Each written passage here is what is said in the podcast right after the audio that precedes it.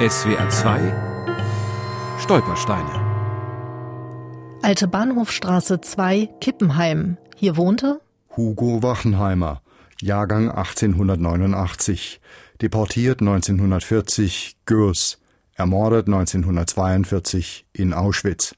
Nur raus, nur raus von hier, hat er gesagt, mein Vater. Aber ein Land gehen wir nicht hin, und das ist Palästina, weil sie Antizionisten waren. An den hohen Feiertagen, da war jedes Jahr immer dieselbe Diskussion. Mein Vater sagte, ich gehe nicht in die Synagoge. Meine Mutter sagte, ja, du musst gehen. Er sagte, nein, ich gehe nicht. Doch, du musst gehen. Die Holocaust-Überlebende Hedi Epstein ist das einzige Kind von Hugo und Ella Wachenheimer. Ihr Vater führte im kleinen südbadischen Kippenheim mit seinem Bruder das Stoffwarengeschäft des Großvaters fort. Seine Tochter meldete er am Realgymnasium an. Als der Direktor sie als Jüdin nicht nehmen wollte, erzählt die 90-Jährige heute, habe ihr Vater stumm auf sein verwundeten Abzeichen aus dem Ersten Weltkrieg gezeigt. Mit Erfolg.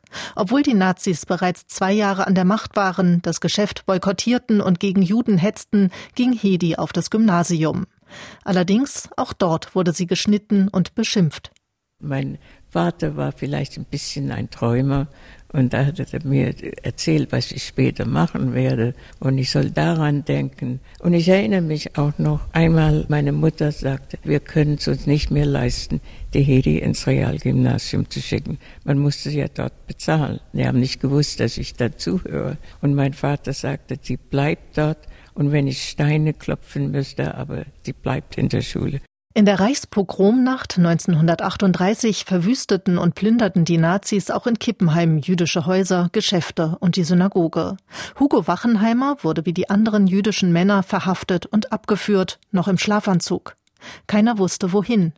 Später kam eine Postkarte aus Dachau. Dann kehrte Hugo zurück. Es hat eine Zeit lang gedauert, bis meine Mutter verstanden hat, dass der Mann, der neben ihrem Bett steht, ihr Ehemann ist.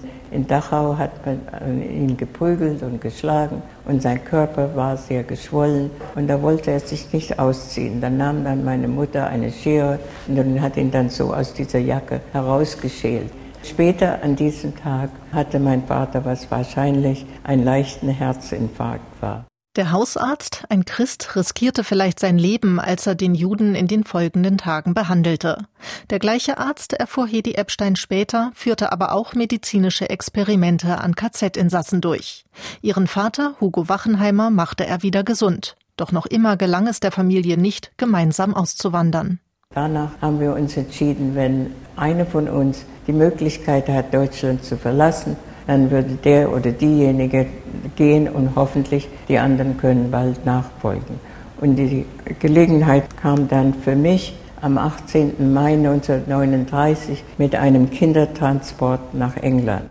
Hugo Wachenheimer hatte seiner Tochter für die Trennung gut zureden müssen. Sie würde eine neue Sprache lernen, in einer großen Stadt leben, wieder zur Schule gehen. Sie würden sich bald wiedersehen. Doch Hedi empfing das letzte Lebenszeichen von ihrem Vater im August 1942.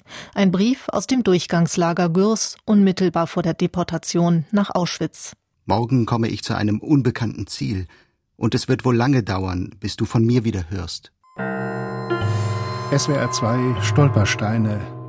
Auch im Internet unter swr2.de und als App für Smartphones.